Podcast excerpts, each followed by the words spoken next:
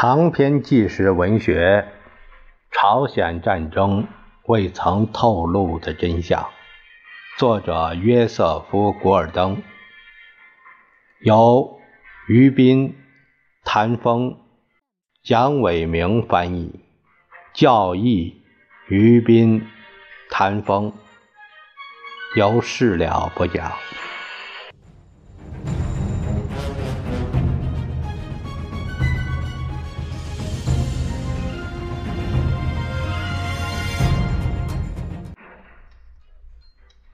接下来我们看第十二章，呃，这个内容是麦克阿瑟恼羞成怒，取消轰炸新一州的行动使麦克阿瑟怒不可遏。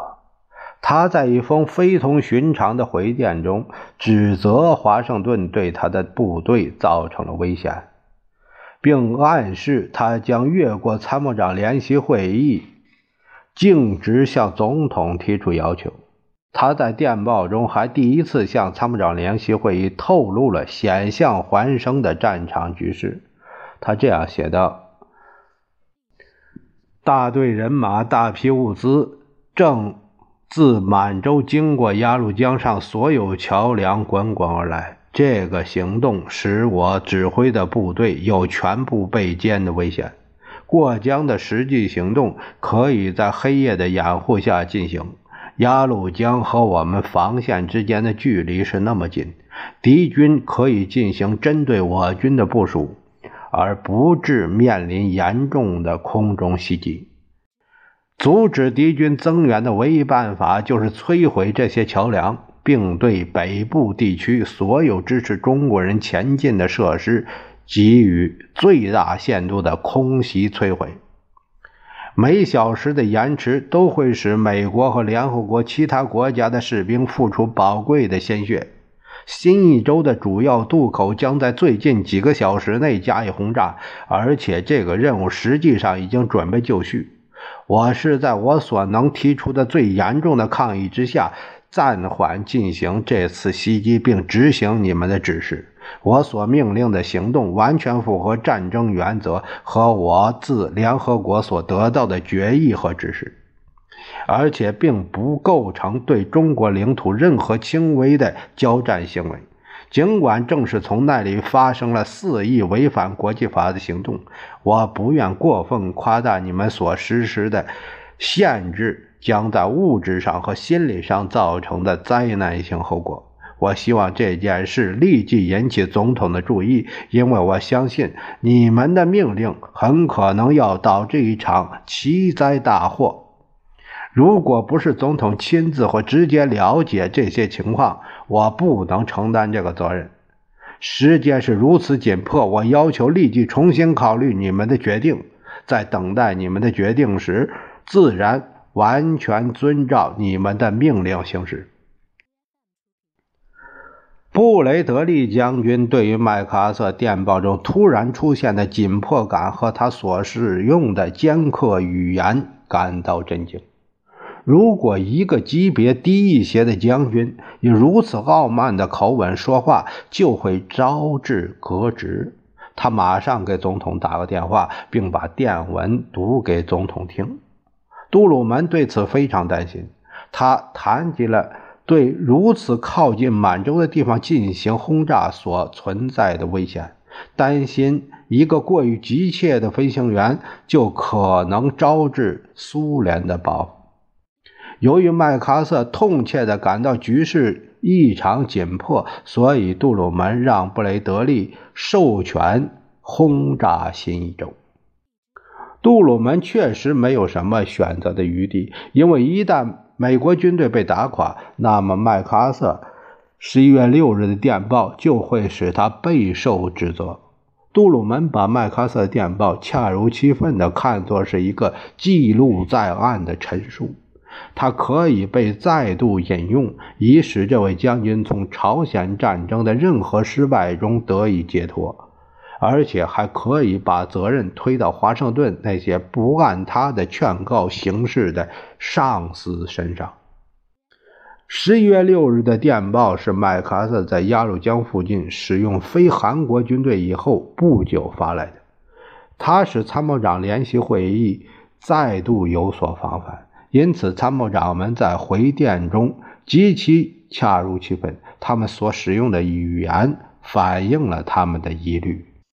他们在电文开头巧妙地指责说：“你就十一月六日的电报所描述的情况，与我们之前收到的十一月四日的电文中最后一句所报告的情况相比较，有相当大的变化。”他们同意炸毁。鸭绿江桥对联合国军队的安全会有重大帮助。如果这个行动不会引起中国人投入更多的力量，甚至引起苏联参与的话，然后他们重申了多次对麦克阿瑟所讲的话：本政府不希望做任何扩大冲突地区而陷美国于极其危险境地的事情。参谋长联席会议授权麦克阿瑟执行对新义州和鸭绿江朝鲜一侧桥梁的轰炸，如果他认为这对你部队的安全至关重要的话。他们告诫麦克阿瑟要极端注意，避免轰炸满洲。参谋长联席会议在电报的结尾处着重指出，要把发生的重大局势变化及时通知我们，并提醒麦克阿瑟说，他们还没有收到三天前所要求的麦克阿瑟对整个战局的分析。麦克阿瑟在十一月七日给参谋长联席会议的回电中，为他的空袭列举了更多的理由。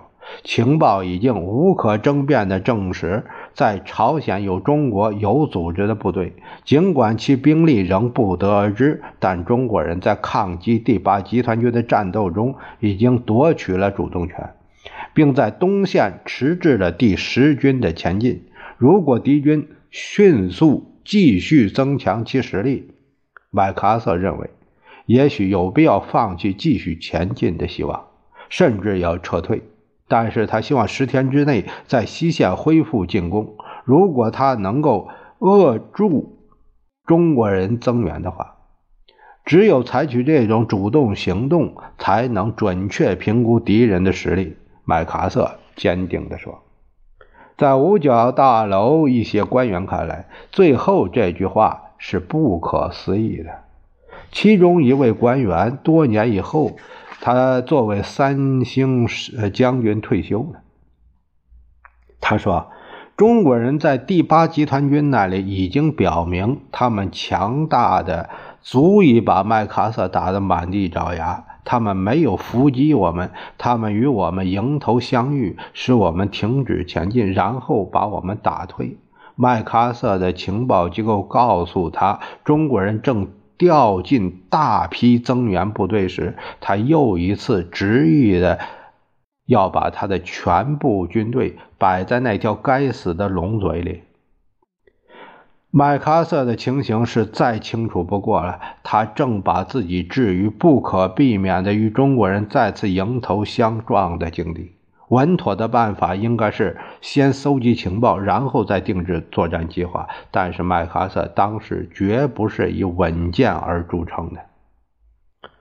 麦克阿瑟在十一月七日的电报的最后部分，含蓄的把杜鲁门总统和参谋长联席会议当成闪光。轰炸鸭绿江上的目标是阻止中国人增兵的唯一办法。这一增兵对他的部队构成了威胁，这是阻断敌人交通的正常做法，分明是防御性的。但要是说这种行动会使局部干预的程度增加，或者说会挑起一次全面战争，那是难以想象。自从战争开始以来，满洲和西伯利亚的不可侵犯性就一直是本司令部的主要职责。这段话在华盛顿激起了愤怒。麦克阿瑟或者准备不听劝告，或者打算继续对参谋长联席会议和杜鲁门软缠硬磨，直到他所希望的为所欲为的权力到手。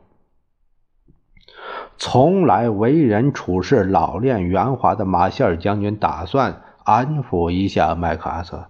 他在给麦克阿瑟的一份长长的安抚性回电中，理解你在冬季山地环境中的环境条件必然受限的情况下进行一场殊死战斗时所面临的困难。马歇尔向。麦克阿瑟保证说，他享有总统、国务院和国防部的全力支持。麦克阿瑟在十一月八日的回电中长篇大论、激烈谴责已经改变了的中国人的性格和文化。他声称对此了如指掌。曾经温文尔雅的中国人，在中国共产党统治下变得极端民族主义和极具侵略性。麦克阿瑟确信，中国共产党对北朝鲜人的支持是关键因素。他们在朝鲜和印度支那的行动，很大程度上反映了一种对权力扩张的贪欲。这种同样的贪欲，有史以来一直激励着每一个想要成为征服者的人。麦克阿瑟的电报明显表示，他认为的主要敌人已不再是北朝鲜，而是中国。尽管他没有直截了当这么说，此外，他所关切的不是控制一场局部战争，而是在整个亚洲阻止中国人的扩张。接下来的题目是轰炸鸭绿江。这些电报在太平洋两边熙来攘往，促成这种现象的主题：轰炸鸭绿江桥。终于在十一月八日付诸实施，舰载和陆基航空兵从朝鲜半岛两面的海洋向鸭绿江沿岸的内陆进行了攻击。针对物资堆积处、铁路的军用终点站、道路、桥梁，轰炸效果极好。但从实际意义上来看，这些轰炸也几乎毫无用处。中国的野战军不是靠汽车和铁路开进，而是把武器补给背在背上步行。对鸭绿江桥进行轰炸是一个极为复杂的问题。禁止飞越中国领土的限制使轰炸江桥，即便不是不可能的，也是充满危险的。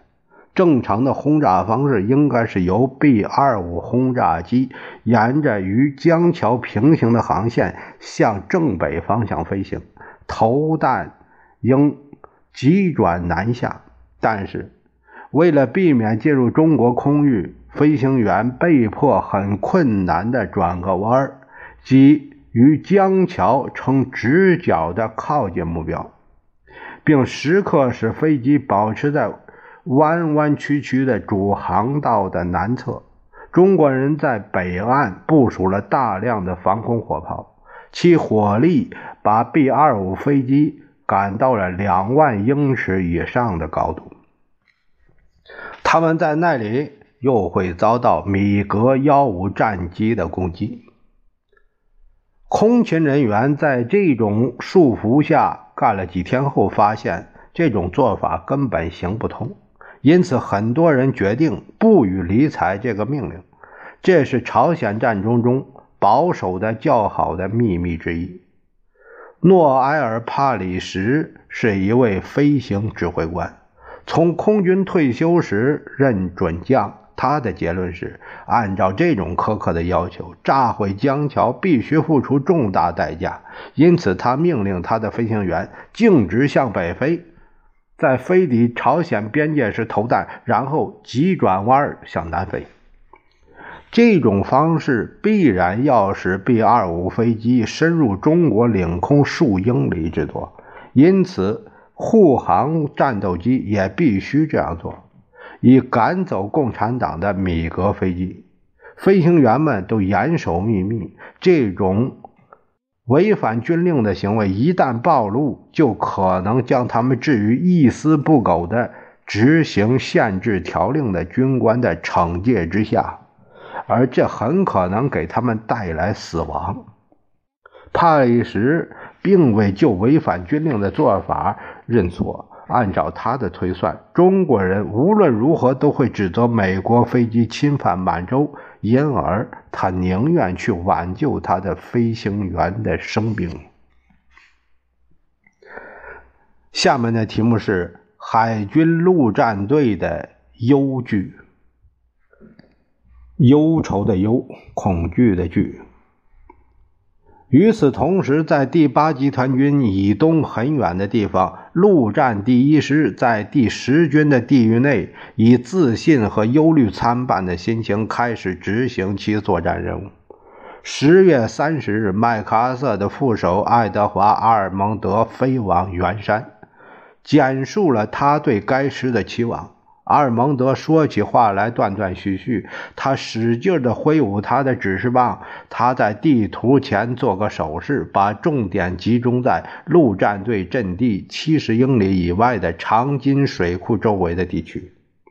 阿尔蒙德说起话来，好像是在筹划一次怡然自得的周末散步一样。陆战队将沿着水库西岸向前推进，然后向北直插鸭绿江。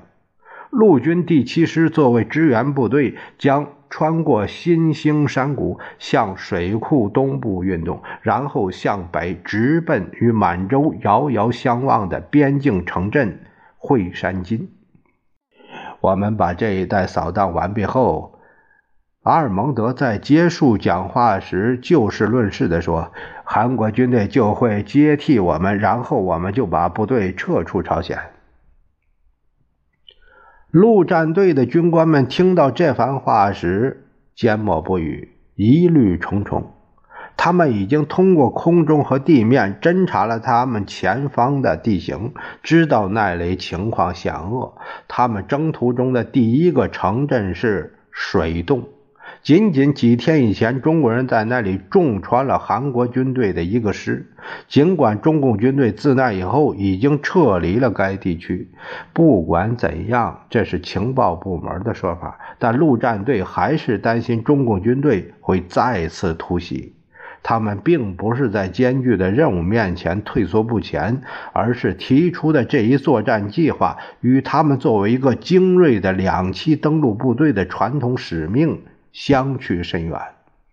这支陆战队正被转用为一支进行陆战的步兵部队，在陆军的指挥下作战。阿尔蒙德提出的计划是要这支约八千人的唯一的陆战师，在港口城市兴南至长津水库南端的小镇下耶屿里的六十四英里道路上一线展开。这条道路是一条由泥土和砾石铺设的狭窄小径，始于沿海平原地带，路面逐渐的抬升，游经众多的急转弯和盘山路，进入一个高峰林立的险恶地域。最为崎岖的路段是从真兴里至柳潭里这三十五英里。道路从真兴里开始离开平原进山，在真兴里以北的约十英里山路中，黄草岭关就占了八英里。道路蜿蜒曲折，悬挂于石壁之上，一边接悬崖，一边临深谷。道路只能供一辆车通行，坡度足以使吉普车止步不前。下碣于里以北，另一个难以逾越的屏障是德洞岭关。这是一条四千英尺长、向上延伸的阴森可怕的山峡，上面是一个高原，由此通往柳潭里。与这条道路的大部分地段并行的是一条。窄轨铁路，它在战争的头几个月就遭到严重的轰炸，但接近沿海的一段可使用。沿长津水库以南长津河建有三座发电站，向咸兴地区的化工厂提供电力。其他输电线还通往北朝鲜和满洲等地的工业。中心。陆战队对这个作战方案疑虑重重。在该师师长奥利弗·史密斯将军看来，在没有侧翼保护的情况下，派一支步兵纵队进入敌占区数十英里，这在军事上是愚蠢至极。阿尔蒙德对此不表同情。例如，史密斯对阿尔蒙德说：“他打算在下碣隅里修建一条飞机跑道，以便在……”沿长津水库沿岸向北推进时，以便运送补给和撤出伤亡人员。什么伤亡？阿尔蒙德问史密斯。这位陆战队将军十分反感。他后来回顾说：“这种事情你就得去面对。”他甚至不承认会有伤亡。史密斯没有理会阿尔蒙德，下令修建飞机跑道。后来。我们从战场上撤出了四千五百名伤亡人员。陆战第一师作战处的阿尔法鲍德上校看了地图以后也不寒而栗。他看到陆战队和第七步兵师将处于西线第八集团军右翼部队前面很远的地方，他指责阿尔蒙德过于乐观。而麦克阿瑟和他的参谋人员则有一种愿望：我们在这种天气下会侥幸成功。鲍泽认为阿尔蒙德咄咄逼人，几乎到了我认为是错误的地步。阿尔蒙德把这描绘成是一个势不可当的胜利，他以稳操胜券。鲍泽认为。对陆战队来说，更为妥当的方式是建立一条冬季防线，并守住它，直至天气转暖。陆战队的一架侦察机十月下旬在前进路线上空进行了飞行。驾驶员亨利·沃斯纳少校知道，韩国军队几天前在北朝鲜东部抓到了十六名中国俘虏。他在空中没有发现长津水库周围任何地方有敌军部队运动的迹象，但他注意到，并且也报告了，陆战队必须徒步通过难以对付的地形。在审讯中，十六名中国俘虏说，中共军队四个师的部队已经在十月中旬越过鸭绿江，并其任务是保卫。长津水库的电力综合设施和靠北一点的另一个水库及副战水库，以及在西南与第八集团军对阵的中共军队侧翼。第十军的情报部门否认了中国人打算在这两个水库周围打仗的可能性，尽管俘虏的提供的证词相反。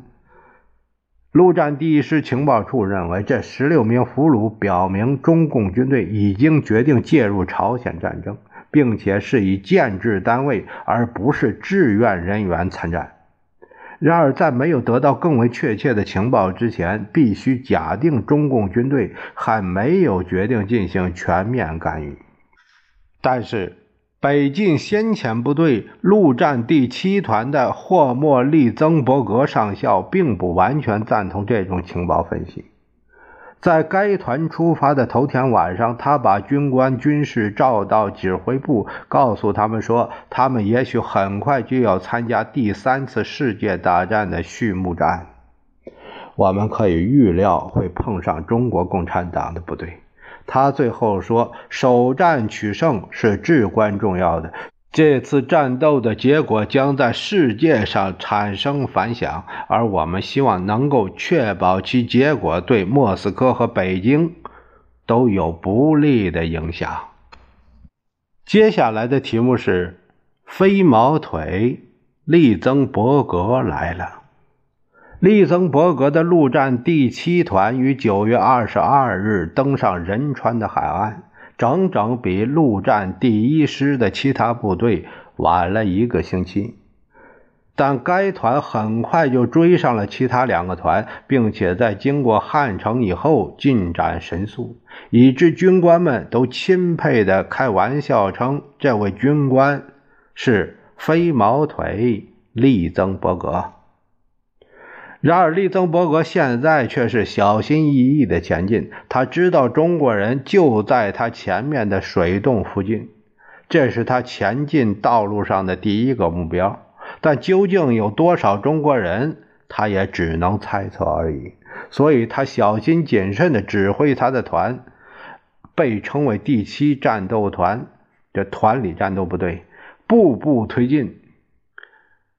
雷蒙德·戴维斯中校指挥的该团第一营作为先遣队穿过山谷，第二营则以利曾伯格称之为“会走路的防御圈”的方式，顺着山脊线前进。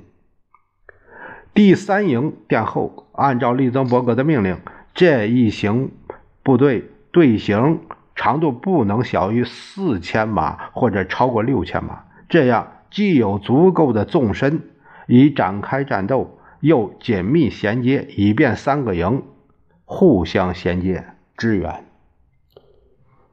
在第一天里，就是十月三十一日，该团向水洞方向推进了四英里，途中仅遇到零星的抵抗。第二天。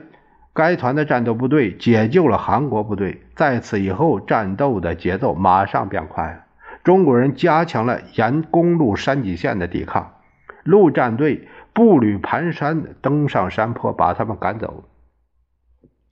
呃，一个连攀登的高度按垂直计算有一千六百英尺，平均坡度为二十五度。飞机以低空飞行，用五百磅的炸弹。两百毫米炮弹、火箭攻击伪装的中共军队的阵地。到十一月二日晚，陆战第七团离水洞仅有一英里时，便绝好据守，以度过黑夜。接近午夜，中国人突然发起进攻，冲天的火光、军号声表明每一条山脊。都在发起一场恶战。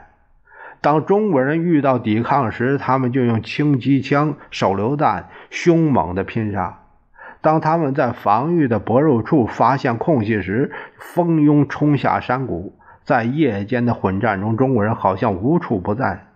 在二战中抗击过日本人夜间进攻的陆战队员发现，中国人的战术也极为相似。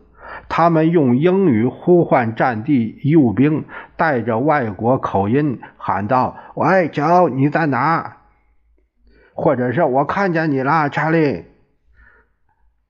陆战队员则以紧张的心情，默不作声地迎击中国人，只有在中国人暴露自己时才开枪。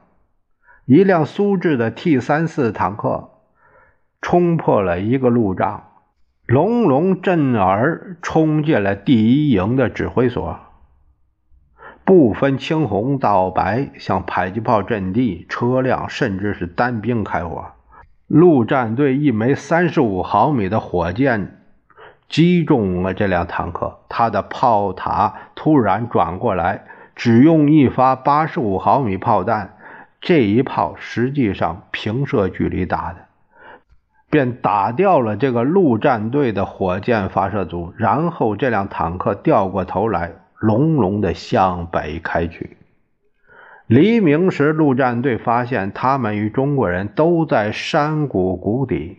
中国军队占领了第一营指挥所、第二营指挥所之间的道路，陆战队各连则分散在山岭上，其中很多连被切断了相互间的联系。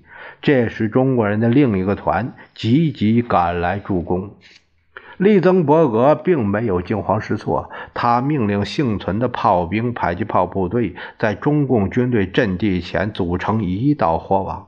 与此同时，联合国军的飞机用火箭、机关枪猛攻山上的中国人，常常打到离陆战队的阵地几码远以外的地方。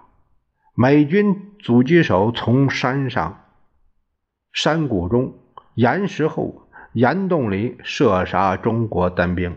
利曾伯格对他的下级指挥官强调了一个原则：为了挫败中国人的夜间进攻，不管是大规模的突破还是渗透，防御部队必须坚守阵地，直至天亮。这样，陆战队的优势火力最终会粉碎中国人的人海战术。这是十一月三日一整天都在发生的事情。中国人惨遭大屠杀，一支中国部队的火力之下惊慌失措，企图在光天化日之下排列成纵队走出山谷。陆战队的机枪从容不迫地把纵队打成了碎片。后来，第一营仅在自己的地段就清理出六百六十二具中国人的尸体。中国人打得顽强不屈，一连的两个排向一个高地绝好据守的中国人猛扑过去，但却被手榴弹击退。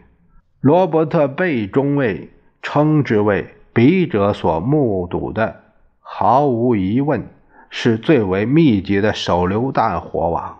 一次空中轰炸最终击中了山头。冲上山顶的陆战队员发现了四十名被炸死的中国人。在另一处地方，一个中国狙击兵。发现了第二营包扎所在射程之内，接二连三打倒了六名陆战队员，其中一人是医生克拉克中尉。他在处置一名伤员时中弹负伤。夜幕降临时，战斗缓和下来。突然间，陆战队员意识到中国人已经从战场上消失了。巡逻队碰到了几个掉队的中国士兵。现在，陆战队面对的仅仅是一支严重减员、由四辆坦克支援的北朝鲜军队。在向真兴里推进的途中，陆战队用手榴弹、火箭筒击毁了其中的三辆坦克。一架海盗式战斗机用两枚五英寸火箭弹直接命中击毁了第四辆坦克。第二天，也就是十一月四日，陆战队迅速推进，过了真兴里以后，缓慢地登上了公路的另一个急弯和一个坡陡坡，与零星的中国守军用大炮、机关枪交火，有好几次队伍都停滞不前，只有在密集的空中支援下，他们才得以解脱。中国人已经无影无踪。这是为什么呢？会持续多长时间呢？在朝鲜的另一侧，也就是第八集团军的地段，十一月五日至六日夜晚，也是中国人第一次战役的高潮。夜幕降临后不久，联合国部队发现战场上的沉寂的令人害怕。中国人脱离了接触，现在正排着长长的队伍向北行进。第八集团军已经被有效的阻止在鸭绿江以南大约六十英里的一线上，在东部，第十军也被迫放缓了前进的速度。尽管中国人在那里的卷入相对来说要少一些，韩国军队仍停留在东海岸一线。满洲就在他们的攻击距离之内，这样，在这个难以解释的迷局中，又出现了另一个因素：为什么中国人决定要撤出战斗呢？他们短暂的攻击是不是警告美国和韩国人不要再靠近鸭绿江呢？中国人是否在发出信号？如果联合国的攻势再起，其结果将会是全面战争呢？中国人突然终止了战争，这使华盛顿的官员和麦克阿瑟将军有机会重新考虑他们的战争计划，并决定未来的行动方案。然而，美国猜中中国人意向的尝试又一次大错特错，其结果是美国人和韩国人的生命蒙受了重大损失。